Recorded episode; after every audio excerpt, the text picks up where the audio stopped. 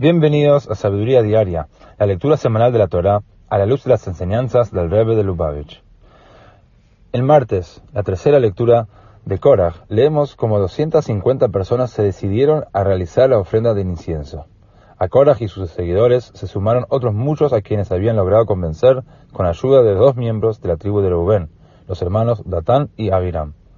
Por su parte, Moshe intentó convencer a estos otros rebeldes de abandonar el motín.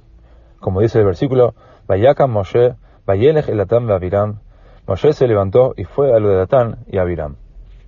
En el Hot, tomo 28, el Rebbe nos enseña que Datán y Abiram demostraron abiertamente su animosidad contra Moshe, a quien acusaban de déspota e impostor.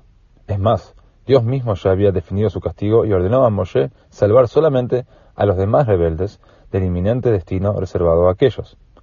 Aún así, Moshe guardaba la esperanza de que sus enemigos terminaran por arrepentirse, e hizo todo lo que estuvo a su alcance para que reconsideraran su postura.